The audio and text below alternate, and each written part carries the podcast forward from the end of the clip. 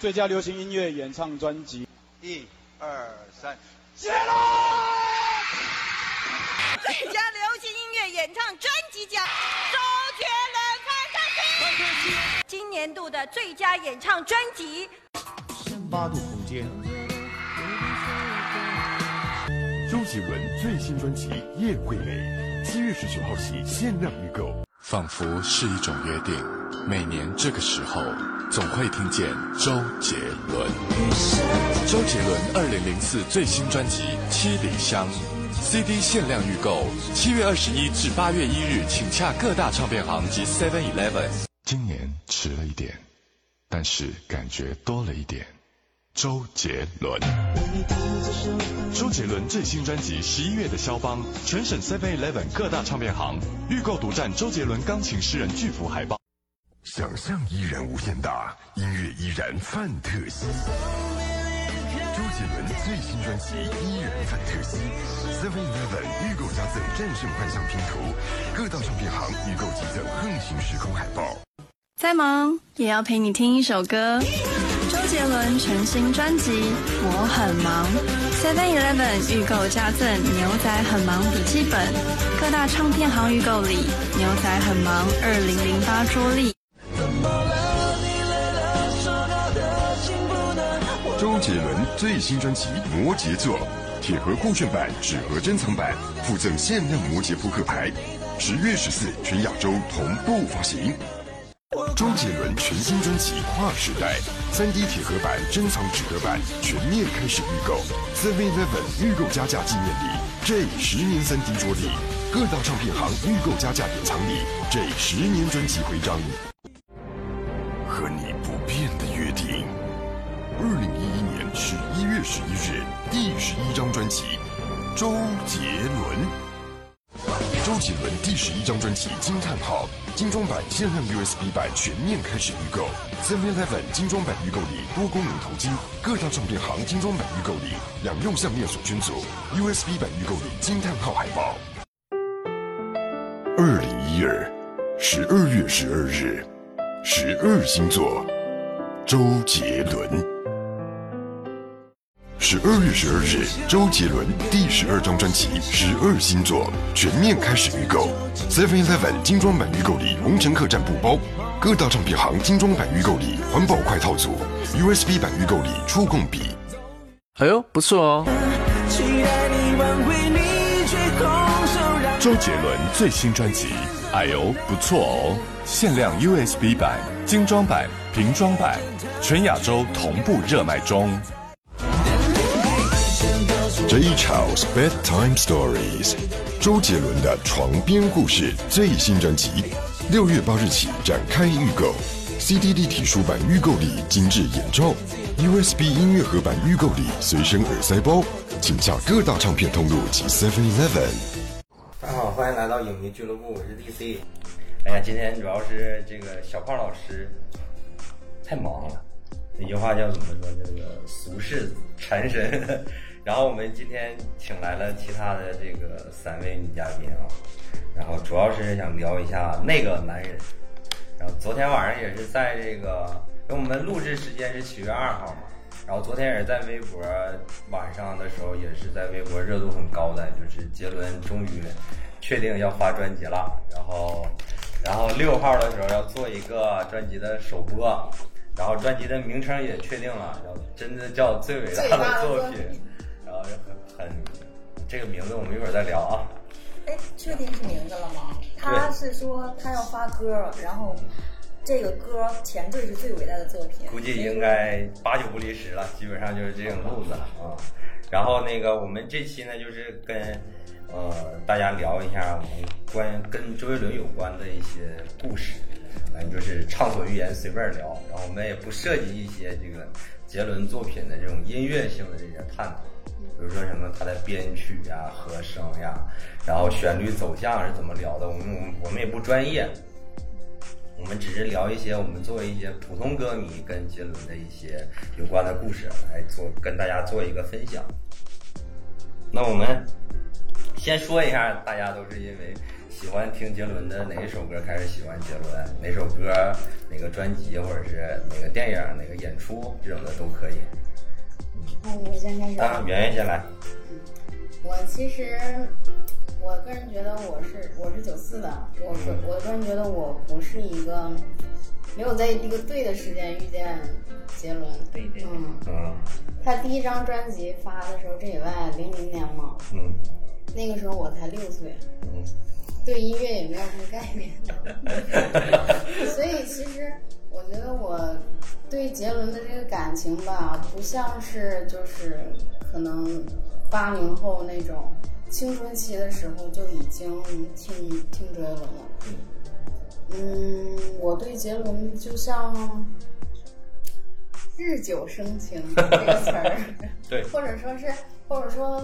是大浪淘沙那种感觉，就是随着时间一点点沉淀，你就会发现，好像一个真的金子留在你身边，这样一个老朋友在你身边，就是好像没有那么一个时刻说啊，我真是超级喜欢他，然后怎么样？但是就好像随着时间一点一点，就发现生活已经离不开他了，就是这种感觉。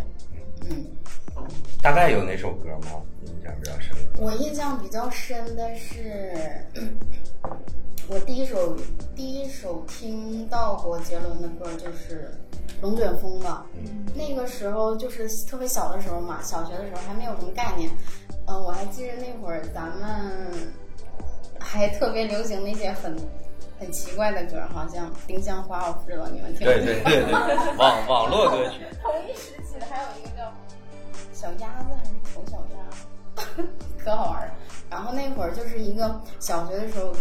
嗯，我小学同学跟我特别好，他是他哥哥，他哥哥那会儿已经念高中了，然后他哥哥听的周杰伦的歌，然后他给我放的那首歌，然后但是我当时没有什么印象，也没有什么感觉，对音乐都没有什么概念那会儿，然后听了，嗯，就那样，然后后来呢，我是慢慢对他真是产生感情是，嗯，考研究生的时候吧，那个时候。在学校附近租房子嘛，然后每天那会儿也不上课了，每天就是早晨去图书馆，嗯，学习，然后早晚我们租的那个房子离图书馆有一点距离，所以我自己买了一个小的二手的那个自行车，然后来回上下学校的时候就骑着自行车，然后戴耳机，然后特别爱。我考研的考研的时候的时候，我两个娱乐的。一个是听音乐，一个是看动漫，然后就是这两个人陪着我，一个就是周杰伦，一个就是鸣人，就是看《火影忍者》啊，然后看《火影忍者》看的特别热血，然后就是上下骑自行车的时候，来回就爱。单曲循环周杰伦的歌，然后那会儿我特别爱单曲循环一首，就是周杰伦那个《斗牛》。我一听他那个歌了之后，我感觉我两个脚都踩空了，是是是是，就感觉超嗨，然后就是一种放松吧。那会儿，嗯，印象特别深，《斗牛》这个特真是印象特别深。嗯，孙亚姐。嗯，我当时是，其实在我学生时期。他是应该是正正当年那时候，他的作品也很多，然后他的人气也很高，嗯，然后因为当时是有电视，电视上也会有就是循环的去说这个，尤其是综艺啊，或者是娱乐圈的一些新闻，然后也会能看到他的很多的新闻。但是那时候我有心中有其他人，对，但是。就像圆圆说的，周杰伦是一个欲久弥香的一个人，就是到了三十岁才看到他之前的那些作品，无论是题材的选择，还是无论他涉猎的那个广阔度，然后包括他很多青就是青春时候的所关注的问题，他都是非常的广泛广阔的。然后现在回想、回看、回听的时候，就会很不一样。我现在我现在算是入坑，嗯，对。有没有哪首歌或者哪张专辑印象比较深刻？嗯，像他算什么男呀？这些家暴的问题的话，是比较让我觉得很好，因为那个时候能把这个关注到这个问题，能把这个爸我回来了，对吧？对吧？我回来，你看刚刚入坑一一下子。算什么男人也也是这种，也算是家暴。对，就是这个题材的。嗯。嗯，像他也没有就是爱情是他关注的一个很小的一个部分，啊，也是他非常就是有一段时间，尤其他的恋情非常好的时候，他会他会关注度在这里。如果但是如果是这个恋情过去了，他会看到更广阔的天地。嗯嗯嗯，对，对，就是可能我的年纪比较长吧，我的青春期正好是。周杰伦出来的时候，两千年是我初一还是初二？嗯，然后刚才说到日久生情，我对他是一见钟情。每种感情都不一样。对，因为那时候电视综艺，呃，就像刚才说的，是，呃，就是在高峰期有很多 MTV 节目，嗯，然后福建卫视、东南卫视，那时候叫东南卫视，对，有一个很火的娱乐节目，然后，呃，那时候湖南台都不算。就是头部的，东南卫视啊，还有嗯很多其他卫视音乐类节目都做的特别好。然后呃呃，像香港的音乐、台湾的音乐那时候都很强势，呃会滚动播放他们的 MTV。然后有一次我就在电视上，那个电视还很小，就看见周杰伦的也是那首歌《龙卷风》，一下子就被这个曲风还有这个人吸引了。觉得啊，这个音乐怎么这么好听？因为我在青春期的时候，也嗯，可能每个人受到的感觉都是一样的，就对于情情爱爱的东西有点听腻了。是，就是那时候大部分都是这种类型，但是突然有一个，他虽然刚开始火也是情爱类的，也是小情小爱啊，然后初恋呀，然后学生时代的爱情，但是就是哪儿不一样。然后戴着鸭舌帽，嗯，以前可能都很帅啊。嗯，但是他那种酷是，呃，没有没有见过的。嗯，呃，完了没多久就去后期在街头看见了他那一张专辑的封面，呃，然后然后觉得啊，我一定要买下来。红色卫衣那张吗？呃，红色卫衣是范特西的，第一张是这一张专辑，对，就是他浮空的那张。听着音乐，对对对对对对。但是我我看到的好像是红色卫衣那张了。嗯，就是范对范特西类的。嗯，就就开始强势安利给别人。那时候他刚刚火起来，然后他那个造型啊、形象啊，好多人都不接受，因为呃很帅的都很他有什么帅的？这歌也不好听。然后。那呃，对于我学生时代来说，买一个磁带什么的也是一笔额外的花销，但是都会，虽然是盗版，也会买一些周杰伦的音乐听。嗯，就这样吧，然后就不可自拔的心中只有唯一的这个男人了。就是这样，就是龙卷风。对，我记得当时最印象最深的是每一个班级都会有个收音机啊，对对对。然后他像课间呀，或者是就是呃做体操那个时候，他正好可以放这个音乐。然后我就很多那个，就晚自习之前也是，然后就很多人拿着那个磁带，然后拿着那个歌词在可能跟着念，跟着跟着唱，嗯，还会背一下的。对对，很多都会背。对对，非常用功。那我这我这就属于这种。不是日久生情，也不是一见钟情，我是属于这种，我们这个慢热型的，属于稍微时间长一点。我当时是也是上学的时候，初中的时候，然后零三年，我第一次听见了《东风破》，我当时觉得这首歌太好听，就是之前就是没有听过这种歌。中国风的对，就是咱们现在叫中国风，但是当时我也不知道这是什么东西，但是就是没有听见过这种歌，就是它的词还有点偏那种，就是那种古古诗古诗词的那种感觉啊。然后它的曲，然后那种用那些民乐，就是我们现在可能会更了解，但是当时就听见说，哎，这种歌就太特别了，而且还好听。嗯，是不是二胡啊？呃，对，有二胡里面啊。然后当时就很好听，然后我就。陆陆续续的找了一些他的歌听，听完以后发现没什么感觉，就是我会带着一种听东风破的这种期待去听他的歌，我以为他都是这种歌，你知道吧？结果我发现除了东风破没有没有别的歌，就是那个时候他还没有发什么《花无雪》对菊花台啊那种歌，然后我就听了几首歌就就不怎么听他了。然后一直到零四年的这个，因为我零三年听他的歌嘛，然后一直到零四年春晚，他们唱了一个龙泉嘛，就我们现在大家很多节迷说这个现场比较尬嘛，但是我那阵小时候看见他唱的在春晚唱那个龙泉，我觉得他特别帅，我也觉得特别帅。对，就是我小的时候觉得，我整个那年春晚，我基本上好像就记住那个节目，我就觉得他好帅，就是敲着那个鼓出场，然后把鼓槌放到那儿，然后从这个衣服的那个兜子里边，然后拿出来卖，然后就开始唱。然后还唱的那种，就是跟当时就是《龙泉》这首歌，就当时感觉好像就跟别的歌都不太一样的那种感觉，然后我就很喜欢。然后春晚以后，这个我哥买，我哥比我大大七岁大概，然后他买了一张，我让看一下。然后，带过来的。磁带吗？这个就是我，这个就是我哥当年买的盗版盗版专辑，就是这张那个叶惠美。嗯，为什么是盗版专辑呢？是因为你看它这个封面上啊，他写的都不是叶惠美，写的是以父之名，而且是以父为名。你看，你仔细看，是以父为名。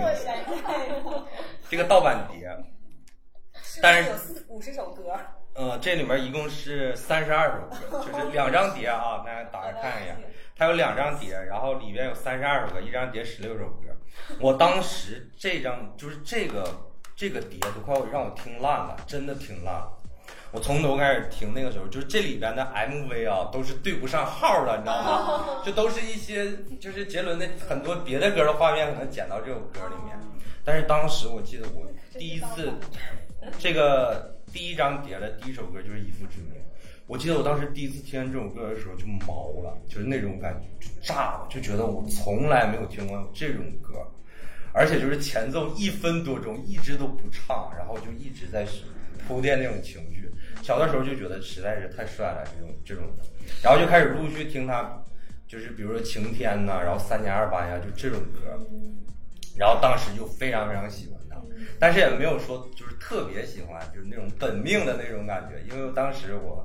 非常喜欢谢霆锋，嗯，我还一直在就是特别喜欢谢霆锋那个时候，然后一直到这个零四年，就是这张专辑我听烂了，大概没多长时间的时候，我哥又买了第二张，第二张盗版，第二张盗版碟，就是七里香，就是零四年的那个夏天，就是七里香这张专辑。想问一下，这是正版盗版？都是盗版。那个盗版横行的时代。对对对对。正版我我家里面有，但是我没带啊。这个就是我觉得看盗，对，我觉得看盗版有点有意思，看正版都没意思现在。然后你会看看见他这个这个盗版的七里香，我也是听了好多好多遍。然后那个夏天我开始就入坑了，我就开始，因为那个时候谢霆锋也，嗯，这个歌出歌的速度也比较稍微慢了一些，嗯，然后我那个时候就开始疯狂喜欢周杰伦。然后就开始买他之前的几张专辑，就是什么范特西那种，就是开始很认真的开始听那些，当然都是一些盗版磁带啊，一些盗版。然后就开始听他这些歌，就是这么喜欢上的周杰伦。所以说，就是叶惠美跟七里香这两张专辑，我是非常非常喜欢的，这就跟我个人的记忆有关系。就是说，无论大家评价说这两张专辑的这种音乐性。到底到没到一个顶峰啊，或者是怎么样啊？可能就是范特西是更神专一点啊，或者怎么样？但是这两张专辑是我听的最多，就最开始开始听就是这两张专辑。呃，基本上就是这个过程，基本上 就是这样。然后我们再聊一下有没有跟杰伦有关的，或者跟他歌曲的一些小故事，有没有想跟大家聊的？比如说自己的情感经历也可以，或者是跟朋友之间的小故事都可以。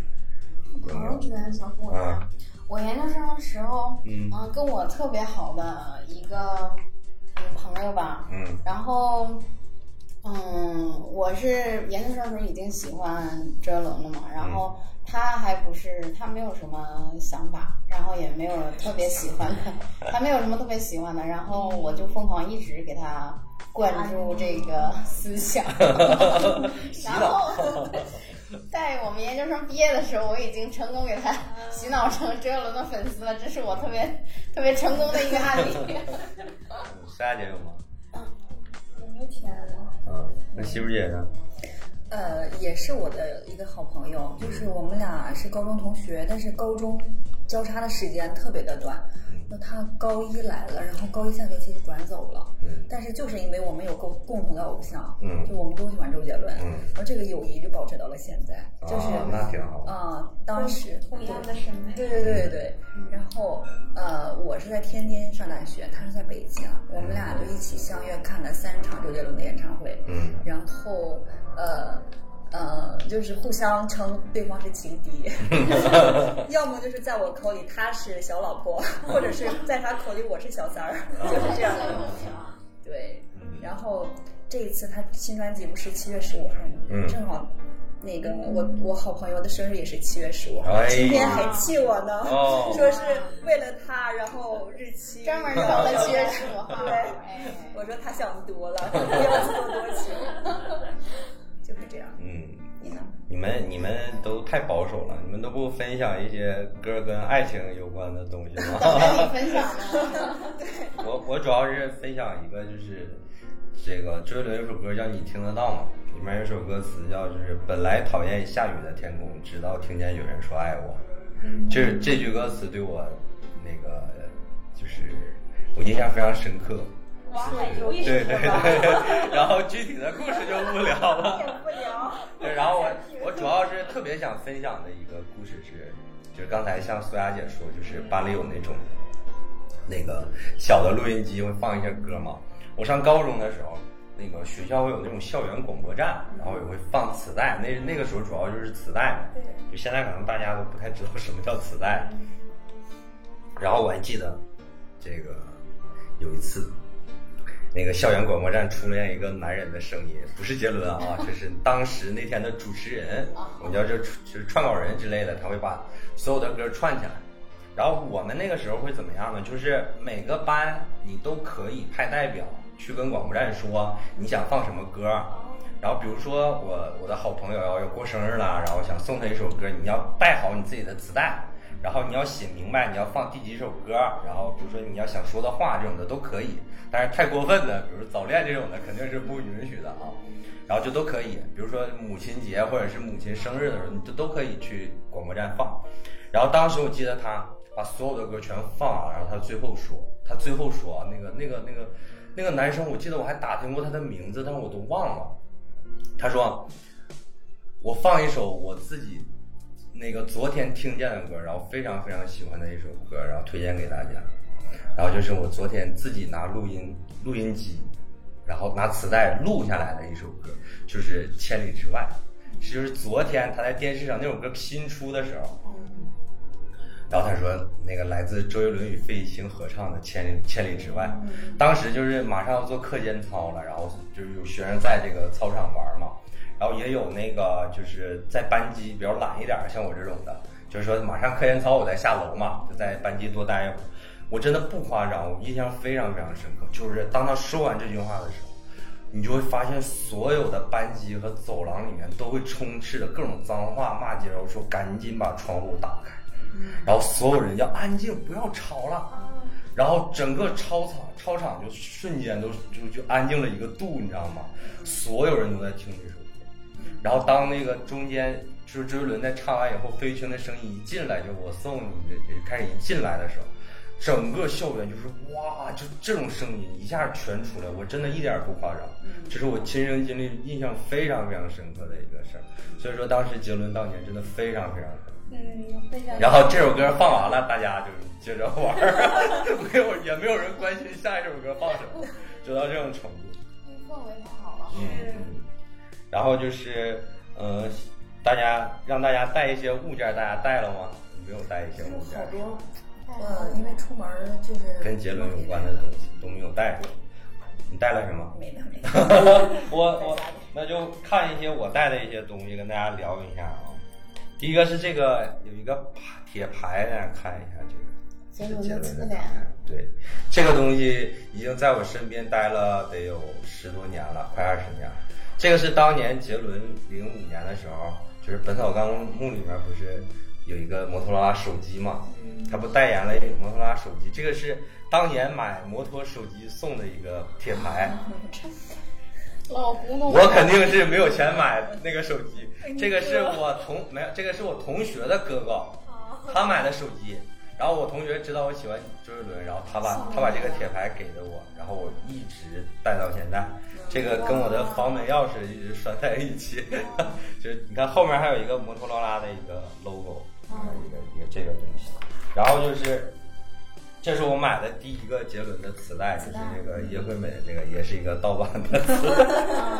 说这个，我回家还问我爸妈了，我说我之前买的周杰伦的磁带都去哪儿了？然后这个这张这个依然范特西的这个盗版，也是盗版，就是我刚才说听见千里之外以后，然后那个周末我我们因为我们那个高中我是住校嘛，然后周末才能出去嘛，然后我周末出去去音像店买的一个盗版磁带，那时候是五块钱十块钱吗？差不多。五块钱五块钱的一个盗版的一个磁带，然后这个这个盗版磁带呢，就是杰伦有首歌就是没收录到他的专辑里面，有首歌叫《大头贴》，杰迷应该都知道。然后这个我为什么要拿呢？是因为它这个盗版磁带的做工还是真不错的，就是可以完全可以以假乱真。没有没有，你买过正版就知道，正版会 会更好一点是吗？更好。正版一般是多价位是多少？哎，正版挺贵的，二正版当时是三十三十的那种的。我我我我也买过三十的正版，我觉得长得还挺像的这个，我觉得他做的还还是挺好的。按它成本来说，确实做的不错。对对对，做的挺好。然后就是这个这个我入坑了以后的这个呃无与伦比演唱会，这个也是一个盗版碟，这个是我听的最多的一个演唱会，这个碟，然后我也是听了好多好多遍的一个碟。周杰伦的审美是好哈，你看他每一场演唱会所呈现的那个舞台效果。对对对对，这个这个是这个，然后这个是。呃，我也是我想说的，这个当年这个在我老家特别流行的一个盗版碟，一个 一个包装，就是这种包装，是，你打开一看就是非常一个一个木木质的一个盒，看到吧，非常经典的这个包装。然后这个盗版碟已经盗版到什么程度？你看这个光碟封面上是杨坤，这歌里头是不是也有别人的？没有没有没有，这个歌里边有，这个歌里边有山寨的，就是说是周杰伦，但其实不是周杰伦的。对，有几首是不知道是谁唱的，但是大部分的歌都是杰伦的歌。我是觉得可能做这个碟的人不认识。我觉得特别特别有意思的是，他以为杨坤是对对对。对，然后这一张这张八度空间是我小的时候。就是当我终于知道这个世界上是有正版的东西的时候，你知道吧？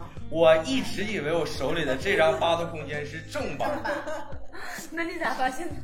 直到我就是开始互联网流行以后，开始就是特别是这个看的东西多了以后，我也发现了，就是说正版的专辑是没有 M M V 画面的，它是 C D 的那种的嘛。这个都是有 MV 画面的，VCD 对 VCD 的这种的，所以说一看就是盗版的。但是它的包装、它的质感，我觉得当时还挺好的。你你特别是你跟这个 明显是盗版的碟，你对比一下，你就觉得好像这个是正版。然后我一直非常珍爱的这个八度空间这样这个这个东西，然后直到我后来知道它也是盗版的碟。然后这个是。我当时在新华书店买的两本杰伦的书，一个是他的这个这个对地道的华丽的这个，就是他他自己写的一个书。他写还他写过书？对，就是写真集类的。嗯，写真集类的一个一个书。然后第二个是杰伦出，这个是方文山那个公司出的，就是华人版图出的一个杰伦的一个音乐等于影像不等于音乐这样一个一个，也是像写真的一个书。嗯。然后看一下啊，这个东西我想问一下你们，看看有没有小的时候有没有买过这个东西？这个东西在我老对，在我老家叫粘贴，在这儿也是这么叫的吗？啊，对对对，这种这个东西，这个东西真的坑了我好多钱。这这这个仅剩的这些是我爸就是留下来，就是留留着的。我们这些个东西呢？就是我老家的房子，因为我我父亲的关系，我们总搬家。然后这个是仅剩的，我爸给我留下来的一个粘贴，是仅剩的这个三张，就是这种东西。这个还是大的呢。对，这个是我回老家，我回我回老家结婚以后，然后从就拿回来的，然后放到我现在的家里面。这个东西，充满了古早的味道。对，非常古早吧。然后这个可能都没有粘力了，粘不上。没有粘的，肯定是粘不上。然后这个是杰伦的一个关于大灌篮的一个一个写真的一个书，里边记录的都是他拍大灌篮的一些片场的花絮的一些照片，这种的，像海报似的这种。算是对，应该是周边之类的。我也不知道这个是正版的还是某一个出版社去出的一个东西，我也不清楚了。反正就这么一个东西。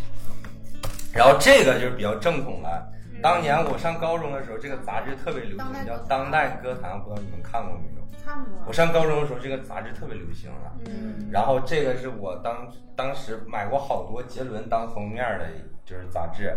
这个是我仅仅仅留下来的一本，就只有这一本。然后这个是关于杰伦那个不能说的秘密的一些电影的一些介绍。所以杰伦当时是这期的封面，这样一个一个杂志。啊，基本上就是这些了。然后还有最后的一个，这个是看一下啊，这个是杰伦出道十年的一个，终于拿了一个正版专辑啊。这个是一个超时代庆功版的一个周杰伦跨时代的那个十年的专辑，有有一个有一个徽章版，就勋章版的一个这样一个专辑。然后送了一个三 D 三 D 立体的超时代演唱会的一个写真书，就他俩当时是一起的。我记得这个东西好像花了我一百多小二百块钱，当时我记得一零年的时候，当时我是真的是下了血本买的一个这个东西。然后最后是一个羞，是一个比较羞耻的一个展示，是这个杰伦我最后一次抄杰伦的歌词的一个歌词本，就是大家看一下这里边的歌，就是杰伦的那个《惊叹号》里面的歌词。这是我最后一次抄歌词的一个记录，基本上就抄到这儿以后，再往下就没有抄过歌词了。小的时候，杰伦的歌歌词都都抄过，反正现在就没有。我也想问这个。一一年的时候，我上大二，啊，一一年的时候大二，还是会有这种行为的。对，大二的时候，对大二的时候还是有教室的，还是有桌子有笔的，然后，对对对，然后你还可以抄一下歌词啊，是这样。那我们下一个话题就是大家聊一下各自认为的，就不一定准确啊，但是大家就是畅所欲言聊一下，就是杰伦的专辑为什么一拖拖了六年，就是六年一直不出专辑。圆圆圆先聊一下，你觉得就是无所谓了，反正也不一定是，肯定鬼才知道他心里到底为什么怎么想的，就是不出专辑。反正就是我作为一个佛系粉丝哈，嗯，我是虽然杰伦。六年了吧？嗯，双面故事是对一六年，一六年，六年没出专辑了。但是，哎，想想六，既然已经六年没出专辑了，好好久啊！怪不得大家一年一张。其实我就是他这个专辑出之前，我还是挺，就是没有那种想法，就是说非得催他出专辑啊，或者怎么样。一方面是我觉得他，啊。也是四十多了，也老辛苦工作了二十二十多年，也留下很多专辑，其实也够听了。偶尔想听的时候，打了一辈子的仗，还不能让我享受享受吗？是。然后，一方面是这个，一方面我是觉得他，嗯，他因素肯定是有身体原因，然后，嗯，就是家庭因素吧。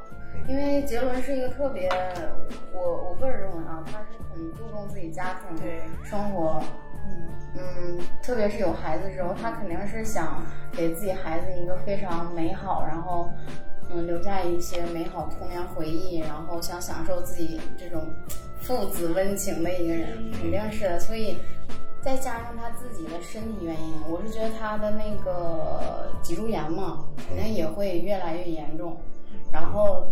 这些综合因素加在一起，他可能在事业上的这个时间和精力都没有那么充足了。他既要分给家庭，又要分给家庭，又有孩子，又有老婆，然后他母亲又岁数也越来越大了，他肯定要给家里更多陪伴。然后自己身体也吃不消，所以我特别能理解他。所以我觉得。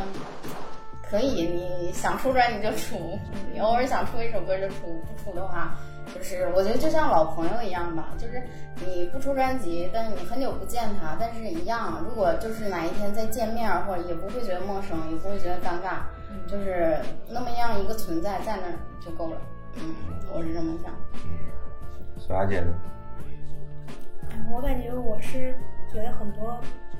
优秀的作品都是在年轻的时候，或者是失意的时候创作出来的，因为它能触发更多的不一样的情绪。嗯，但是周杰伦现在是很圆满的一个状态，我觉得这样也很好。就像圆圆说的，他已经是四十好几了，对，然后享受这种家庭的温暖，享受这种事业有成的感觉，也是已经是很好的一个状态。嗯，然后六年六年其实也还好。嗯，对。然后，他可能也是对自己的要求也很高，就一直是有自己的那个内心的标准。如果一个作品没有达到他所要要求的，因为他是一个很完美的人嘛，没有达到他的标准的话，他可能会宁可就不去发表这个作品。嗯，我是这么想。我觉得就是也有很多像圆圆说，他虽然说那些父母，然后我作为杰迷，我觉得还有一个是。他最开始的时候没有火呢，然后没有什么影响力，他可以随意、很自由的去抒发他想说的东西，因为他的歌曲承载了很多，他不只是就是想让人好听这一些，然后包括很多时候他会自己写歌词，就就可能方文山忙的时候他就自己上了，然后嗯。当他最开始的时候，没有太多人关注，他就可以很自由，就就想说什么就会写什么。后来有一些影响力之后，他也想继续写，就是啊，我有一定话语权了啊，我可以让现在年轻人去去有一些正确的观念呀什么，我写到歌曲里，然后让他们听。但是到了现在，呃，就像六年之前。已经非常大了。他稍微说一句话，或者是他的歌曲，嗯，不不可能再像以前似的再写战争、再写家暴。嗯，这样的话，他也要考虑很多了。嗯，他有负担，对他有束缚了。嗯嗯，我是这么想的。嗯，其实基本上大家都聊的都差不多，基本上就是他的，一个是他家庭原因，就是现在他太幸福了。就是这个人呐，就是你别管是谁，他只要他是太幸福，他就没有动力。特别是像杰伦这种，就是已经在山顶站了这么多年的一个人，就是下面都没有可能追逐他的人。我想我想说一句，就是你想六年了，但是仍然大家还是要听他的歌啊，没有一个新的，就是华语乐坛没有一个新的石头投到这壶平静的水里面。他也没有什么动力，就就我就觉得他最大的就是他自己也说，就是说不是我不写歌，就因为我最近都在玩，就是他没有动力，就是不想，就是没有这个心思去写这个东西。他不像他年轻的时候，呃，他最开始没出名的时候，他要写歌，我要要发歌要挣钱嘛。然后他出了专辑以后，要维持他的热度，他要一直火，要一直怎么怎么样，要证明自己。现在他已经就是该做的都已经做到了，该他想要完成的东西已经基本都完成了。那他到现在这个人生阶段就是享受人生，像圆圆刚才说的，就是一个这样一个阶段。那他就是没有动。第二个就是圆圆刚才也提到，他的身体肯定是有影响的，因为他已经四十多岁了。他本身的这个呃脊椎炎也好，或者是他嗓子近两年的状态，大家如果看他最近。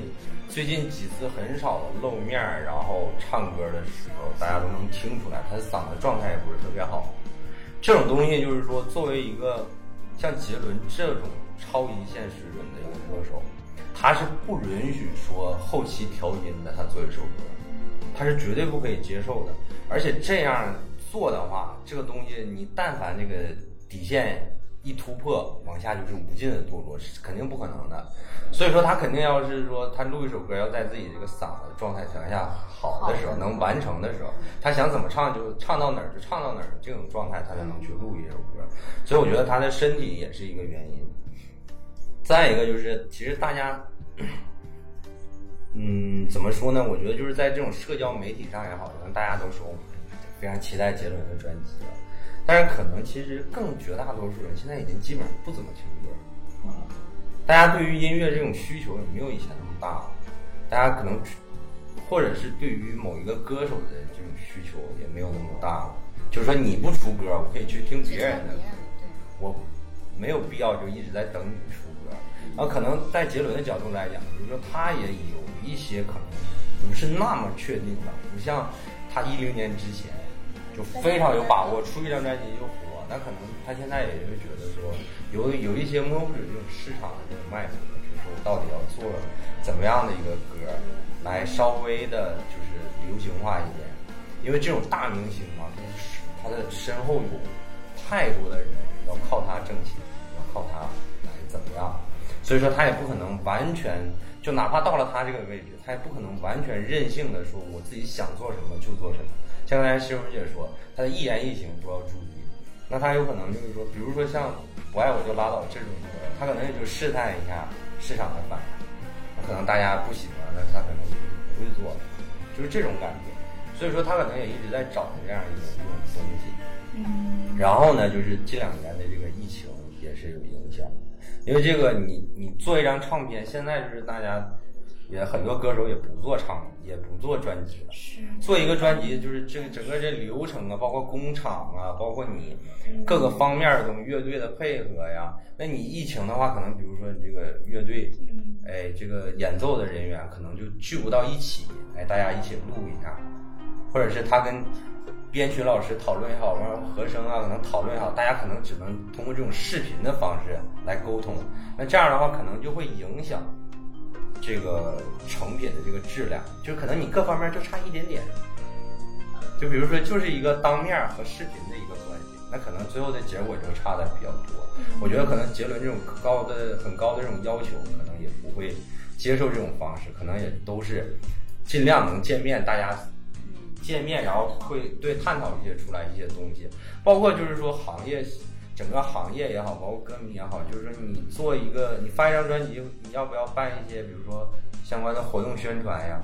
这些都会人流是不是有聚集啊？这些都会对有疫情的这种影响和要求，包括一些唱片行。包括一些唱片的制作方面，那个工厂、那些工人，因为杰伦发专辑肯定会做了很多，那是不是有这种要求啊，或者各种各方面的限制？我觉得他肯定都有考虑的然后现在其实也是一个大，最后也是一个大流行的一个趋势，就是说可能歌手也不怎么做专辑，包括现在你看，除了杰伦以外，比如说咱们年轻的时候、小的时候听的那些歌手，也好久都没有发专辑。你像什么五月天呀、陈奕迅啊，好像也都好久没有发专辑。孙燕姿呀这种的，可能大家现在就是流行，整个这个行业内部，就是他们音乐圈的内部，可能也就是流行这种发单曲的这种模式。可能第一个也是图省钱，就是说我就做一张单曲，可能比做专辑要快很多。然后可第二可能也是试错成本也比较低，就像我说的，杰伦做那，对做那一首不爱我就拉倒，他可能也就就是试一下。那如果你整个一张专辑你都这样的话，如果砸了的话，你对你这个品牌就是非常大的影响，可能大家也不愿意冒这个险，等等也是各个方面的因素吧。那我觉得还有一个想跟大家聊一下的，就是说大家对这个最新的这个专辑有没有什么期待啊，或者一些想法？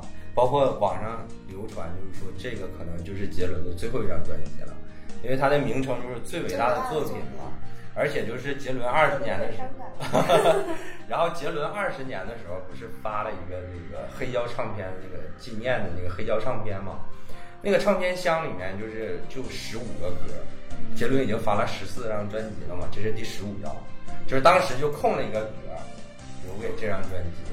那有，所以就很多歌迷都在猜，说杰伦是不是这个就是他最后一张专辑了？呃，大家就是针对这个专辑有没有什么想法？就我第一次在网上看见说这张专辑的名字叫《最伟大的作品》嘛，然后我就是超级想笑，在群里说的话，我觉得就是杰伦至死是少年嘛，就是这种感觉。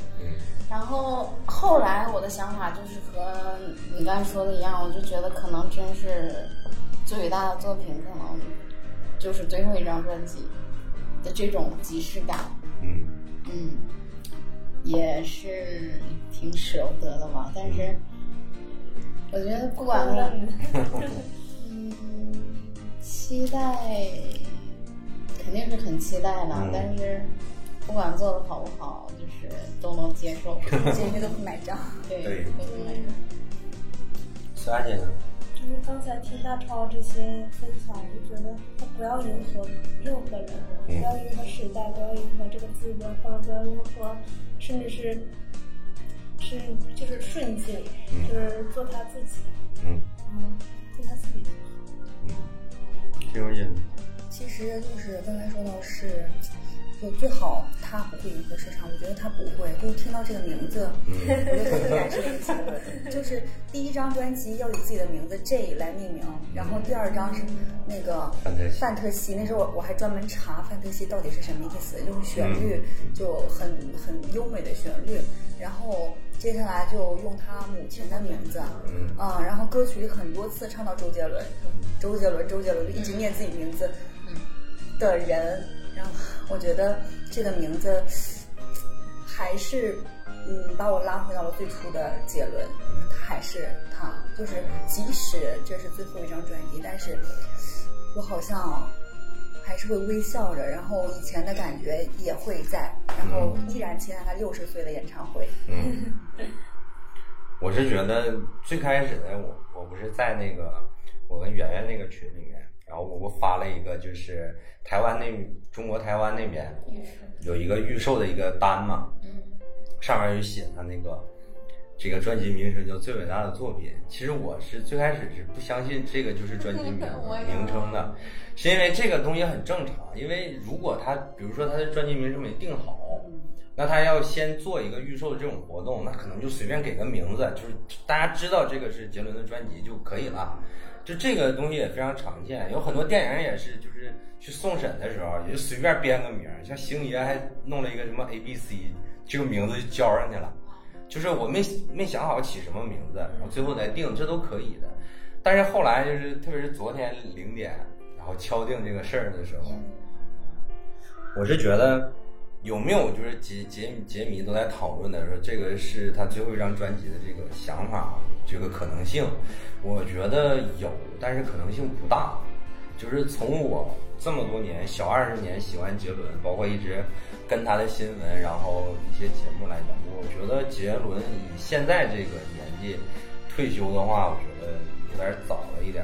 我觉得他的性格是不会这么早退休。虽然说他现在是。婚姻就生活很幸福，但我觉得还是有点早。第二个就是，我觉得这个最伟大的作品啊，有没有可能是给他儿子写的一首歌？因为他有有没有可能就是他把孩子比喻成他最伟大的作品？就是大家可能都觉得他最伟大的作品是他这些专辑也好，电影也好。可能他他到了他现在这个年纪，他看着他的三个孩子，他可能觉得孩子才是他最伟大的作品。就是带到这个世界上面来，我觉得有没有这种可能性？那第三点呢？我觉得他整个这张专辑，不管说就是质量如何，我觉得呃，杰伦还是在一定水准。就是说，已经拖了六年了，我也不在乎再拖几年。如果他现在能出，就说明他的专辑肯定还是在一定的标准以上的。以杰伦的性格，他不可能随随便便的弄出一些东西来。就反正已经拖了六年了，我也不在乎再拖久一点或者弄得更好一点。我是觉得我是这样觉得。那他是不是最后一张专辑？反正我是不信他会是最后一张专辑，除非杰伦自己亲口说说以后不再出专辑了。那我觉得以杰伦现在这种位置，他想退，就是说哪怕他自己，我就是认为他自己可能都没有这个想法，就是说哪怕他自己有这个想法。也会有很多因素来要求，不会在这个时间段退下来。这个大家就是了解一下娱乐圈的话，大家都会明白。这样一个大明星身后有非常多的人在指着你挣钱，哪怕到杰伦这种水平，他只会在一个相对自由的范围内，他也不是绝对的自由。所以说，有很多东西他都需要背负，就需要考虑，包括他自己，甚至他自己的公司。那你说，如果他退了？怎么办呢？这个东西，他现在旗下的这些签约的歌手也没有一个能能能能稍微火一点的，对吧？就有非常非常多的东西，包括他退了以后，他首先手底下那些兄弟们啊怎么办呢？这些东西都会有很多的问题。反正我是觉得这个不会是他最后的一张专辑。反正就是大概七月十五号发专辑以后，他肯定会参加一些宣传的活动。我估计肯定会有记者会或者一些网友会问他这个问题，但我觉得应该不会。然后我们再往下聊的话，就是大家聊一下这个为什么杰伦可以一直这么红。他从两千年出道一直到现在，他基本上我觉得大概就是我喜欢他的那个时间点，大概在零四年、零五年的时候，他就已经是非常非常一线的一个歌手了。然后一直到现在，他基本上就没下来过，就是说中间有稍微。低一点的时候，但是他整体一直在超一线的这个水准上面。他的演唱会永远都是买不着票，然后他参加的节目永远都是就是非常红的一个节目。然后他自己的包括参加一些活动的这个商演的要价呀都非常非常高。他的广告代言，然后这么多年他一直频繁的出现在大众视野，然后他自己都没有微博。然后他所有的他的一举一动都在微博上都会上热搜，就是你会发现他一直都在一个非常非常红的一个状态里。我觉得我们可以聊一下他为什么这么红。圆圆圆圆有没有想说的？就我觉得说这个的话，我就是一种很心疼他的想法，嗯，因为我觉得他的这个红，嗯，咱就说很简单的道理，就是。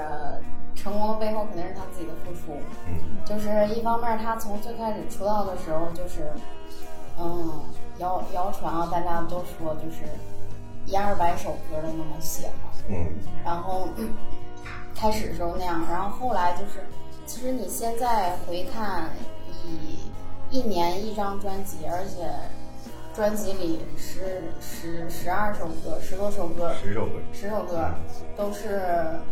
很好的这种水准的话，他肯定是要写很多首歌才能挑出来这么十首歌，然后并且录制，然后 MV，然后他虽然现在咱们总是催他更，就是很多年不发了，但是他年轻的时候真的是非常一年发一张专辑，我觉得非常非常勤奋了，嗯，然后并且在那个时间段，不仅他发专辑，他又涉猎这个电影啊。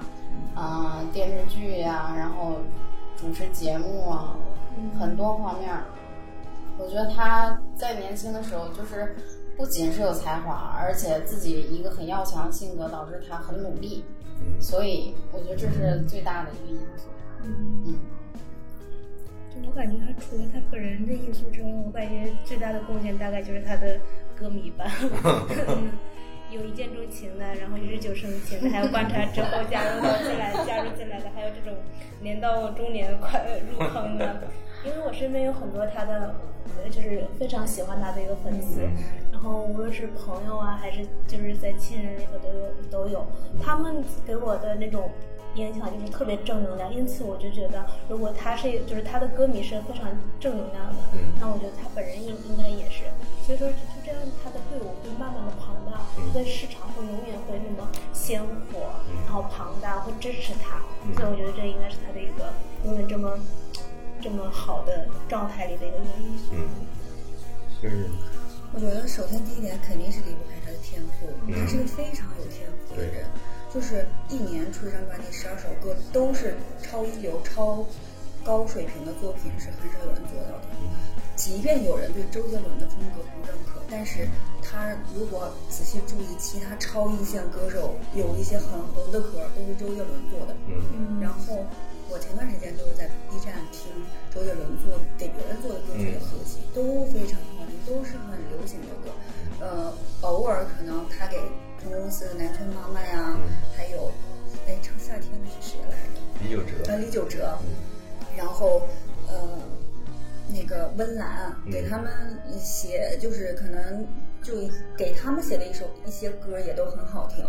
就是而且当时周杰伦已经很火了，他就为了不抢其他艺人的风头，他完全不宣传这些歌是自己写的或怎么样。你只有在 MV 或者是那个简介里看到哦，这首歌是周杰伦写的，要不然一点都不知道。嗯，比如说陈小春的很多歌，然后张惠妹、张韶涵很火的歌，陈奕迅，呃。他给陈小春都做了好几首歌，两三首，我爱的人火啊。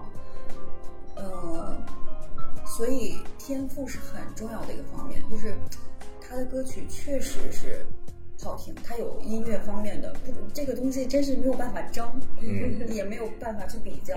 对，嗯，当然我不知道，也像演员说的啊，他背后付出了很多很多的努力，是嗯很重要的一方面，但是他还是有比别人更高的敏锐度。嗯。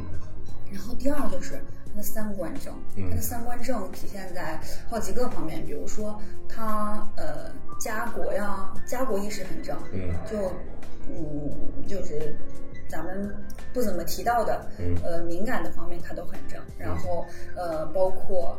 他很很很孝敬他的妈妈，然后对于家庭的意识，呃，以前即使有女朋友，但是没有乱七八糟那种绯闻，我这是我我自认为的，我觉得是没有什么的。有一些小模特什么的贴他，那完全是因为他们想红。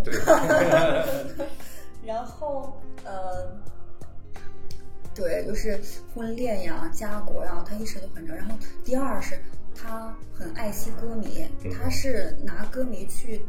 很推心置腹的当朋友，就是哪一年他在北大做了个演讲，然后正好我那个情敌他去听了，然后后来我也看那个视频的采访了，他中间就全程很精彩啊，他中间有段话，我觉得我一直记到今天是，他说我就是想让你们知道，我就是想做一些我做的以呃任何事情，就是不想做错事，想让你们知道你们没有跟错人，我觉得这是一个有担当的。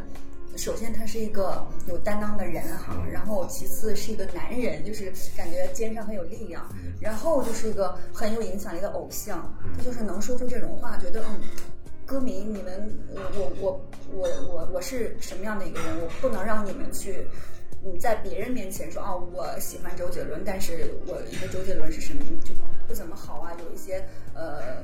嗯，不好的习惯呀，那不会让歌迷去这样来面对别的人。然后，嗯，对，就是他三观很正，然后他交朋友，社交圈也很相对来说很干净嘛。在明呃明星啊，像那个娱乐圈那个大染缸里，就很多人可能一起玩，什么什么样都有。然后，反倒是他交的朋友都是普通人，就是。当然也有明星朋友啊，但是呃，他想买在一座大别墅里一起住、一起养老的那些朋友是他的可能 dancer 啊，然后化妆师啊，就是一些小人物，就他们口才都甚至不是很好，然后就看着是认真生活，呃，本本分分的这样子，所以能看出来他本身是有一些。嗯，价值或者是就是三观正的一方面在啊，然后我觉得，嗯，这是就是他能一直保持在超一线的，呃，一个基础，就是肯定是歌好听的，然后大家愿意去听，愿意去关注他。然后第二就是他持续的这种正能量去影响别人，觉得说啊，我信他没有错。就是虽然说有很多可能青少年，我就盲目的啊。他帅，我就喜欢他，或者是，嗯，只是只从一个方面喜欢，但这不长久。但是他这么长久火，是他的正能量，他是有很多呃影响我们的很好的东西一直在。就虽然说我这几年不怎么关注他了，但是呃，就是我们我和周杰伦是我我觉得有一些东西是共通的，就是嗯。就是我我我时常会想到他说的一些话，或者他做的事情，我觉得，嗯，他引领了我，就是给我的影响一直在。你呢？我觉得杰伦就是大家说的这些都是一些他自身的一些方面的东西。我觉得任何一个人的成功，而且他能够红这么长时间，他因素非常多。那我觉得刚才大家聊的都是一些基础性的一些东西，就是杰伦。你不管你喜不喜欢杰伦，你都要承认一点，就是说他确实是一个非常有才华的一个人。这一点如果大家还不承认的话，就没有什么聊的东西了。因为这个东西确实是从他出道开始一直到现在，他的才华是有目共睹的，所有的人都在说这件事情。而且他本身也是非常努力的，他做歌也好，拍电影也好，不管说出来的东西你认不认可，但是他一定是一个非常努力的人。然后演唱会呀，然后各个跑跑通告啊，所有的东西，所有的东西都很努力。然后他的三观像刚才苏亚姐说的，就是说他一直是一个非常正能量，然后非常积极向上的一个形象呈现给所有的人。那你说他是不是装的呢？就是说他想维持一下这个人设呢？那我觉得，如果一个人可以一装装二十年，这也是一个能耐。要不然你装一下试试，就是说你装一个东西，你撒谎一个东西，能一装装二十年，这个东西就是真的。就是有的有很多人就是调侃刘德华，就说你半夜两点去敲他的房门，他打开门也是西装笔挺，然后梳个油头出现在你面前。就是非常完美的形象出现在你的面前，但是你会发现，就是刘天王每次出现在镜头里，他都是这种状态，这么多年了，他好像出道已经四十年了，这么多年了，就就是哪怕他他就是硬装的，他能装四十年，那你说他不应该火吗？对吧？所以就是这个道理。但我觉得就是除了这些东西以外，我觉得还有很多非常关键的一些点是。就是杰伦是我们歌迷总昵称他说是央视的亲儿子，嗯，就是说他跟央视这种主流媒体的绑定是非常非常深的，就是这种东西不是杰伦主动去啊，好像要去和哪家媒体去绑定，而是说他本身的这种正能量，他的歌曲的这种深刻的含义开始。我觉得大概也就是在零六年左右，就是他什么听妈妈的话的那个时候开始，就是央视很多频道就开始放杰伦的歌，然后开始介绍他，然后怎么怎么样。之前我也是在各个就是音乐频道看见杰伦，但很少在央视这种主流的媒体去看，包括呃头应该我忘了哪年了，就是他跟某个蔡蔡姓的一个艺人。然后在微博上打榜那件事，你会看见非常多的官媒下来支持杰伦。我觉得就是他本身，他的第一个就是他的人品、他的作品、他的一些所有的东西的影响，大家都就会喜欢他。然后第二个就是我觉得他本身的一些他作品的一些人文人文的一些情怀，就是说我一直认为，就是现在有某些很红的歌手，他红。我总觉得他红不到一个层次上面，就是因为他永远唱的都是一些情歌，撕心裂肺的那种东西。我觉得你比如说像罗大佑这种，就是说你红到一定程度以后，你肯定是你的作品有一些人文关怀，除了爱情题材以外，有一些对于社会层面的一些探讨的东西，你这种厚作品的厚度是一定要有的。如果你没有这些东西的话，几年以后你的作品一定会过时。完，我们说杰伦的歌永远不过时，除了他作品一些情歌的一些作品，它的技术方面，包括它旋律写的也好，词也好，很多东西也好，它其实它作品的厚度是很厚的。他的一些对于社会问题的探讨，你过了多少年以后，他都是这些东西，什么环保，像刚才苏雅姐什么家暴这种亲情啊这种东西。那你过了多少年，他都永远这些永远都是可以探讨的一些话题，那他的作品就永远都不会过时，就是这种感觉。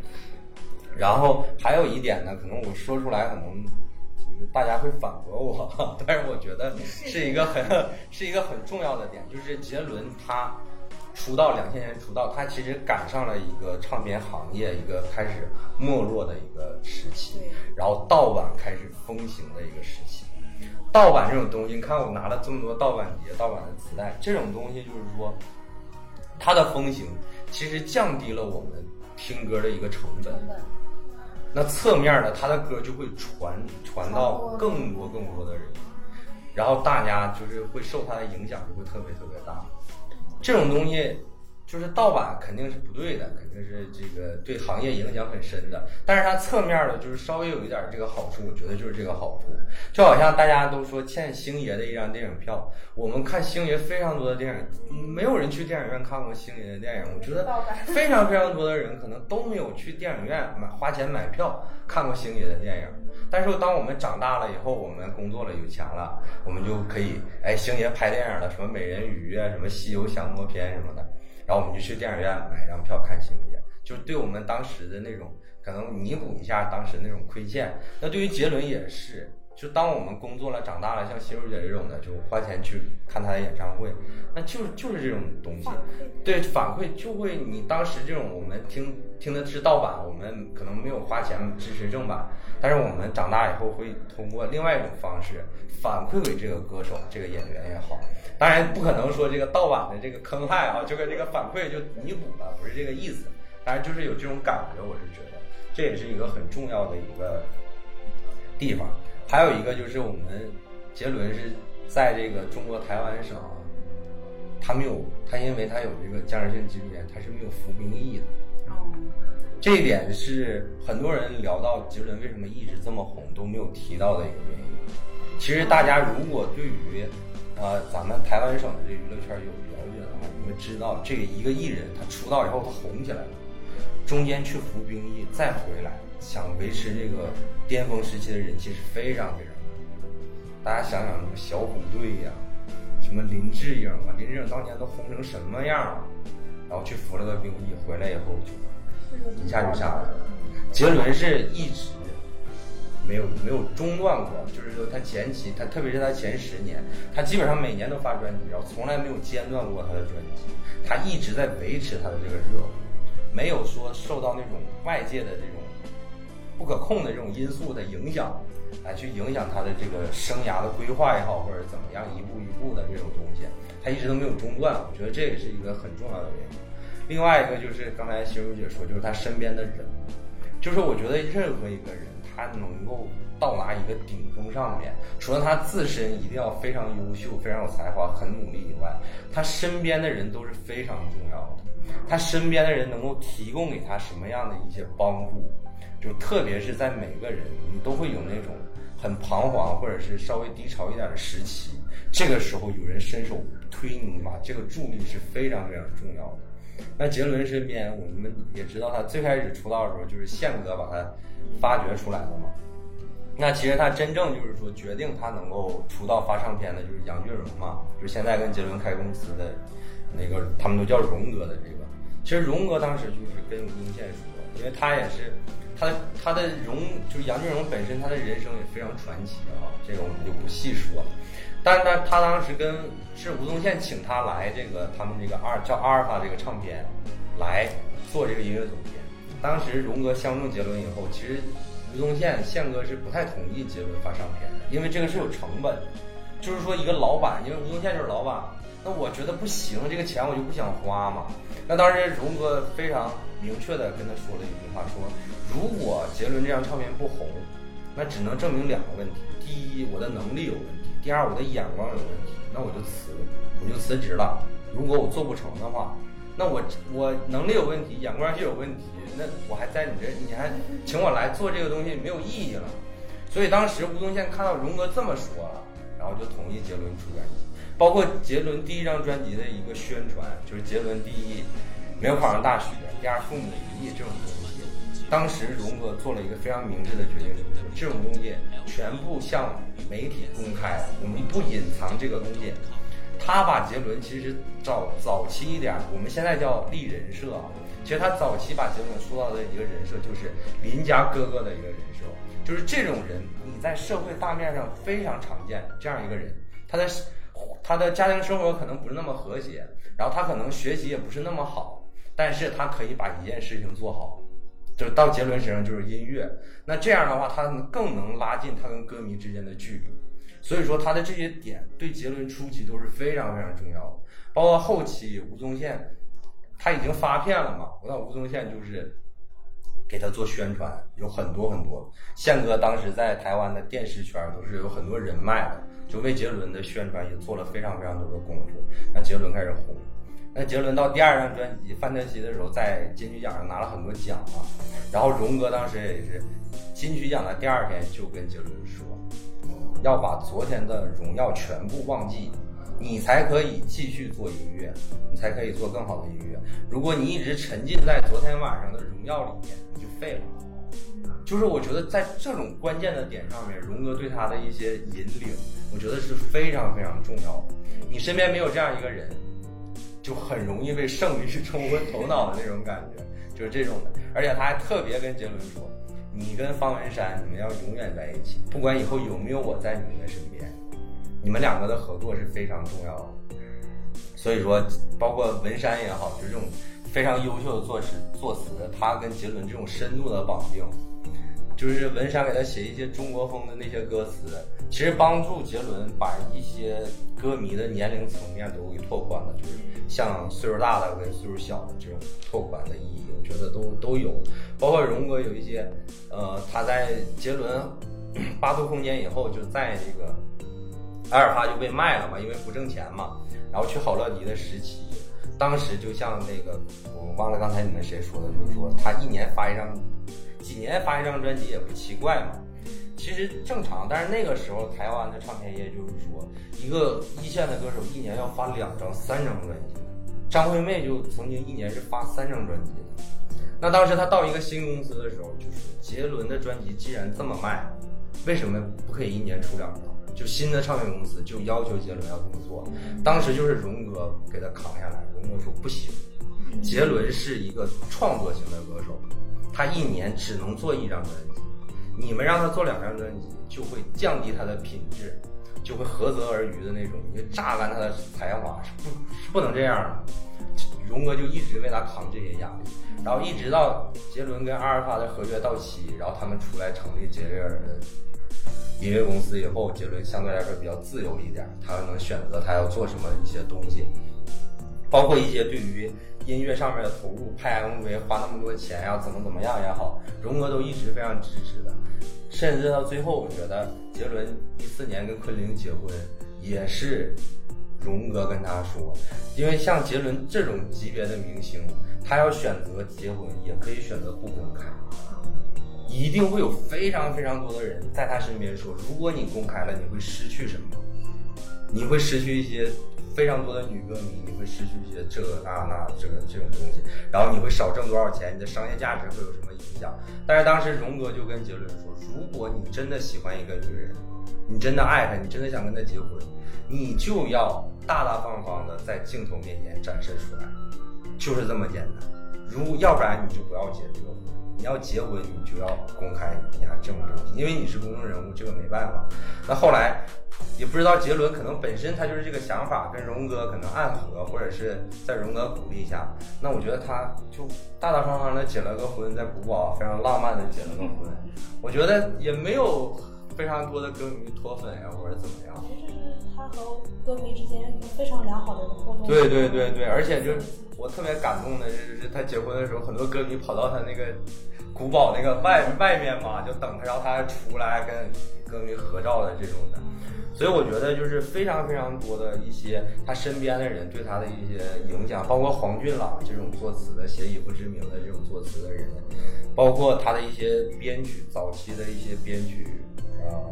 像什么林麦可，然后这个洪敬尧，然后这个呃钟新民老师，就这三位。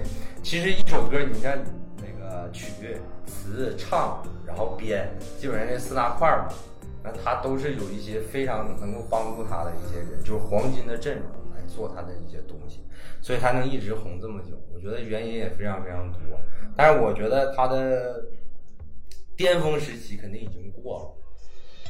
就是现在我们这个时时期，现在我们这个阶段，这个歌迷也逐渐老了，岁数也大了，我们也不太怎么在互联网上有这种声望了。就是说，我们一直支持你啊！就我觉得上次那个微博打榜以这超话，那个已经是最后一次了。我觉得。就我们也没有这个，不用微博了。对我们也没有这个时间跟精力去，但是就是说他发专辑我们就买，然后他拍电影我们就看，就是这么。但是我觉得他还会一直维持一个相对的热度，一直到。所以大家心里有没有这个？最后我们聊一下，就是可以猜想一下，杰伦什么时候会退休？就是退居到幕后，可能也不怎么再出现了，变成一种神隐的状态。就像现在很多，比如说。就是非常当年非常红的一些，现在就基本这种状态，比如说什么王菲呀，然后比如说什么张学友啊这种的，就歌神啊这种的，就基本上可能也就是偶尔发一下歌，可能基本上也不怎么出现了这种的。大概你们可以畅想一下杰伦大概到一个什么状态，或者是一个什么样的阶段，做一下这样一个决定。袁先说。我觉得我很难想象他那么那样一个状态，他那么一个爱表现的人，我真的很难想象他愿意隐退后面，肯定是因为有什么事情或者是什么重大的，让他有一些改变的想法吧，然后他才会突然有那么一种想法。我是觉得，如果以他以这种性格的话，应该。一直，他可能，嗯，就是像现在这种状态，就是我想出来就偶尔出来一下，然后，比如说在社交媒体上，然后我发一个自己的好玩的视频，或者是我的生活的状态，但是，他不太是那种能隐藏到幕后的人，我不知道这句是夸吗？嗯，反正我是挺难想象的。嗯嗯，说来这个。我感觉退休这东西吧，就是给，其实像自由创作者，他们应该没有这个这个说法啊。然后我也是，其实这种感情的共鸣啊，或者是对这个偶像他以后一个什么样的发展，我是嗯感同身受一下，因为我这我感觉他他持续会被关注，他不可能去不被关注。嗯，然后他会持续的影响，就在他在他熟悉的行业，在他熟悉的这个社群里头，他还是会发光发热这种的，然后直到他就是陨落的那一天。星如姐，我觉得他不会呀，就是他，我他是一个信守承诺的人，他说过六十岁还要开演唱会，我还在等的。就虽然说他身体情况可能是确实，嗯，不可能跟年轻时候一样了，但是。我觉得他是一个一诺千金的人，就即使说他要记住印着，但是他知道他自己说过这样的话，他不能去放歌迷的鸽子，这是一个。然后第二就是也像圆圆说，他性格不是声音 像说金城武都就是演演戏，然后一点都不参加综艺，也不在社交媒体，他不是，他甚至是戏称自己是哥嘛。哥怎么怎么样？什么哥练的不是肌肉，是臂力，就这种，他是很逗的人，他不是说表现欲对对对，嗯，一不像那个可能一些香港大佬似的那种性格，说我就是，呃，就离群众远一些，我就过自己的生活就好了。他还不是，他还挺喜欢和人去交流，很浪漫。他变魔术，对对对。他就是喜欢我在人群面前我表现一下，然后你们都哇这种感觉的。对，如果真是有什么外力，很可能是再出现了一个像周杰伦这样的人，他觉得哦，这个现在哦又出现一个小孩儿，他确实是有才华的，甚至是我都很。我我都很欣赏的，我周杰伦都很欣赏的。然后他冉冉星星，就是又照耀了一下亚洲华语乐坛之类的。然后他觉得，哦，那我嗯，是我的时代。对对对对，我的时代可能真的过去了，我还是就过自己的生活就好了。然后如果歌迷有盼着我的话，我低调的去去和歌迷之间，嗯，就是还是要办演唱会的。他，嗯，我觉得如果有外力，可能是这样。但是，呃，身体呀，还有家庭啊，不是他真正能让他隐退下来的原因，因为他性格就是很活泼的，很喜欢去跟别人去亲近的。嗯，所以我我也是觉得，就是这个有可能就是不太可能是他最后一张专辑。嗯，我觉得，呃，或者这么说吧，就是这张专辑的十首歌肯定不是他最后的歌，就最后出的这种新歌，他以后也一定会出。我觉得刚才就是大家都聊的也都特别好，就是他不是一个能够甘心在幕后待着的主播，他有一点那种表演，他有一点那种表演型人格的那种状态，就是他特别喜欢在人群面前，就是你看他刚出道的时候好像很害羞，特别是他后中后期的时候啊，特别疯啊，就是特别喜欢讲一些冷笑话，然后变魔术啊，然后一些东西。那我那我对我觉得就是他肯定就是说，呃，慢慢的会转一下。我觉得这这一步肯定会走。我觉得大概也就近几年的事儿。我觉得他为什么呢？因为我觉得现在就是我们已经不太需要一个全民的或者是一个呃极其一直站在巅峰的一个人了。我们不需要这种人了，已经。我们已经过了那个阶段了，就是现在这个对现在这个市场上面，大家已经不太需要这种东西了，然后也不太需要说。要那么复杂的做一首歌，那么高质量的做一首歌，这种东西是不符合现在这个市场规律。这个市场现在需要短平快的一些东西，需要在短视频上可以火，然后一帮小姐姐可以踩点跳起来的音乐。大家已经不太需要这种音乐了。那我觉得现在，嗯，近几年可能杰伦还会一直维持这种现在的这种状态，然后也会发新歌。因为现在，如果在现在这个时间点，如果杰伦退了的话，就是我一直认为这个不是他最后一张专辑嘛，就是我觉得他最基本的就是对于这个行业的一个振提升士气的一个作用，就是他作为这个行业超一线的新星，如果在现在这样一个时候他就退了，我觉得这不是他的性格。因为这样一个人，他对他还在传递说，大家要用心的做专辑，然后每一首歌都要用心的来做，这就是这个行业最后的一个底线了。就我是这样觉得，如果连这样一个标杆性的人物他都撤了，这个行业就就完了。我就有这样一种感觉，就是说以杰伦为代表的啊，就是一些这些这些人，我是这样觉得。因为杰伦他作为这种超一线水准的一个歌手，他的每一次跟他音乐作品有关的一些决定，包括比如说上线这个音乐软件 APP 直接卖线上专辑，也是从他开始的嘛。包括他把他的歌曲的独家卖给某一个平台，然后某一个平台要开通会员要付费，然后听这首歌这些东西，他都是为了让这个行业更好。那他作为这样，他有这个义务。他也有这个能力，才能去带动这种东西，一些行业内部的一些东西。那我觉得，再过个十年八年的，我觉得可能杰伦也该做的也都已经做了。这个时候，我觉得他可能会想到，就是说稍微慢慢的可能就退下来。但我觉得近几年可能还不会这样，反正大家还能多听几年。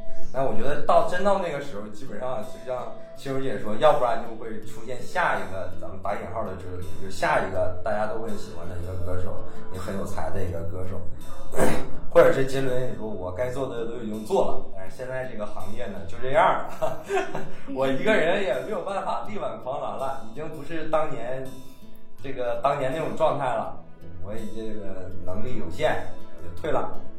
基本上是这样，但我觉得慢慢的就是说，肯定任何一个就是站在顶峰的人，他都有下来的那一天不管是因为什么。但我觉得杰伦那句话说的非常好，就是他一直管歌迷叫歌迷朋友嘛。嗯。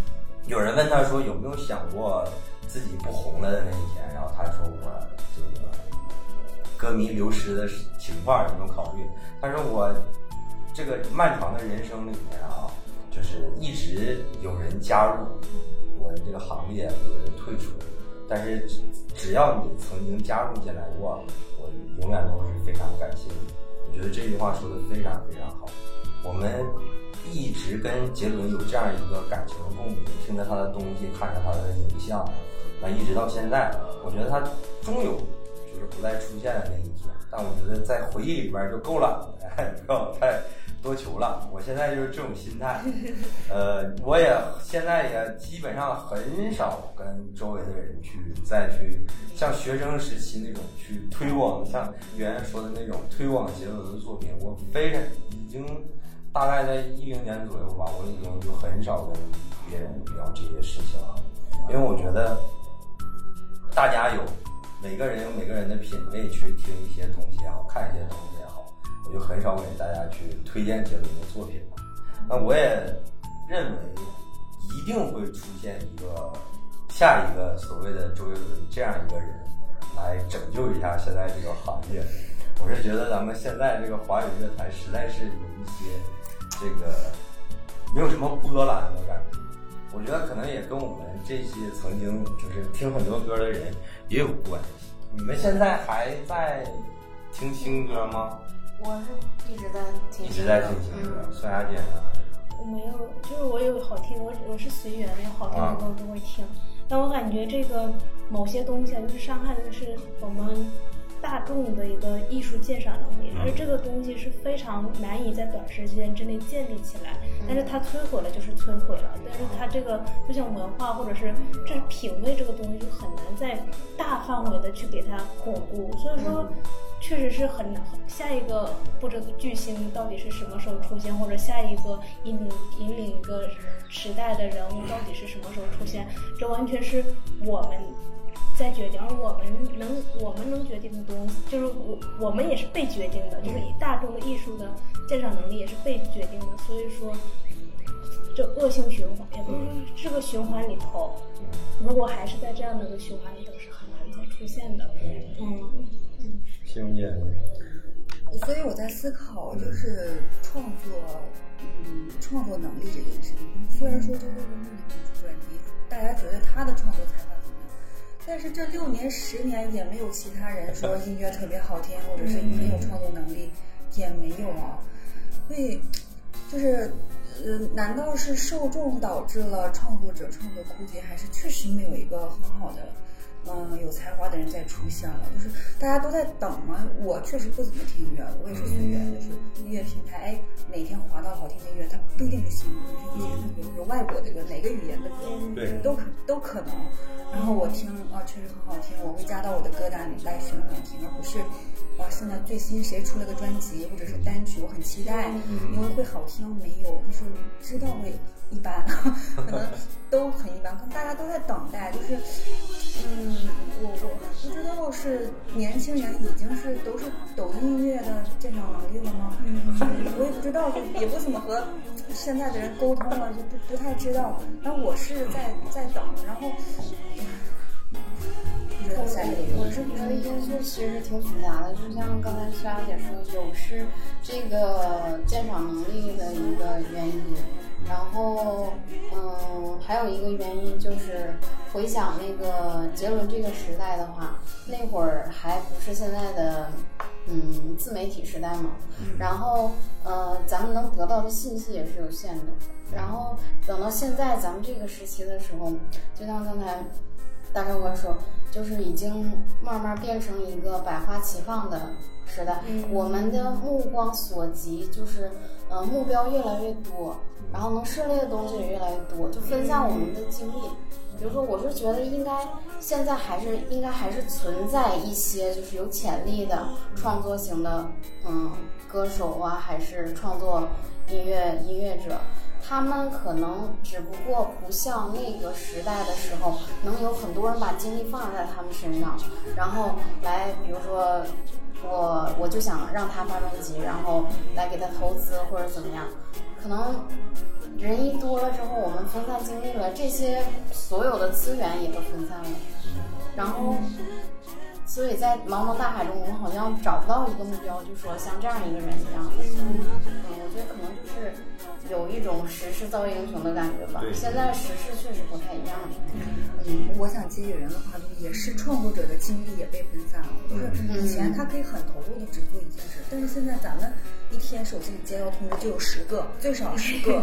就是现在每个人在自己的岗位上，可能想搞创新，精力不够。可能那个音乐从业者也一样，他想好好做音乐，但是公司让他去干这，或者让他直播，直播然后又带货，他没有办法好好写音乐，也是。我是觉得刚才圆圆说的特别对，当你选择太多的时候，就等于你没有选择。当你的信息，刚才媳妇也是，当你的信息量太大的时候，空白了，脑袋就空白了，你也不知道你该做什么。那我，我为什么要问你们现在还听不听新歌？是因为我现在已经基本不听了，就是我现在音乐平台对我的推荐已经没有用了，就是我会基本上打开这个 app 以后，就是我列表里面的基本上就是什么周杰伦的、陈奕迅啊、五月天、孙燕姿。谢霆锋啊，然后什么老一点的 Beyond 乐队啊，就是这些粤语歌，基本上就这些东西。那我也我也很少就是听听新的歌。我最近，我那天回想了一下这种情况，我最近可能听最新的一些就是新生所谓新生代歌手的，就是像那种有那种爆款单曲的，我肯定都听过嘛。你躲你也躲不开，像什么毛不易那消愁啊那种的，你躲也躲不开嘛。但是就是我相对来说比较系统一点的，就是我会找到他的专辑，然后从头到尾听一遍的。这种的，我想了一下，就近几年，我就特别仔细的翻了一下我的 app，就两个人，一个是李荣浩，李荣浩都出道多少李李荣浩都算是你听不清的。对对对，还有一个 还有一个人叫郭顶，啊，郭顶唱那个《水星记》的。郭顶也是很老的。对对对，我我我都已经到到这种程度了，就是我觉得。我觉得可能到了某一个年龄段以后，我就觉得我这个这个音乐雷达呀就已经被关闭了。别的国家呢？别的国家我也不怎么听，就是我现在基本上就会听听的都是一些老歌，要不然就是，哎呀，我一路过一个身边的人，身边人在刷着那个抖音，哎，这个哎不错啊，我说哎放啥歌我看一眼啊，看一眼就这个，然后我就听一下，我都不会再点进这个歌手。看一下他其他的作品是什么样，我已经到这种程度了。就是现在很多人都说，其实好音乐是有的，但是大家就是懒，不舍得去花时间去找。我现在就是这种状态，我觉得说的就是我。那我觉得，那为什么会造成这种状态？我觉得短视频是一个很重要的，真的真的真的真的，它是一个很重要的原因。你想，一个短视频，它会让你瞬间。就是会弄一段很洗脑的东西，然后一直洗你的脑，然后让你去接受他的这这一段的东西。我感觉这个东西应该是愿愿者上钩，就短视频看短视频的人也是那些人，但是我感觉我们应该是都都算是不太看这个短视频的，我们是不愿上钩的人。对，我们也是。但是我说的是这个，从这个整个这行业上来讲，就是说，你从对你从一个公司的角度来讲，就是说。你只要做这做好这三十秒就可以了。我为什么要花精力做整个一个四分钟的歌呢？那我不同意，这个东西还是有的，但是它没有在短视频。对对对，我的意思就是，你会通过这个短视频会影响行业一些投资的人或者一些老板，他会不会或多或少都会有一些这种想法，就是说你为什么要打？花心思打磨一张专辑啊，好几年要怎么怎么样？你这个歌有这么大的厚度啊，然后什么社会意义啊，怎么怎么样？然后结果你这放抖音上一点也不火呀？你怎么让我们赚钱呀？就这种的，会有影响。那我觉得第二个就是所谓的这个音乐品味啊，我觉得就是品味这个东西吧，不管是看电影也好，听歌也好，它没有说什么高级或者低级的这个区分，只是大家都不同。但是我觉得刚才心如姐说的一句话很对。哎，不是苏雅姐说的那句话，也就是你这个品味的建立啊，是你一直听歌这个路数给来给你堆积起来的。就我们小时候听的都是一些什么歌？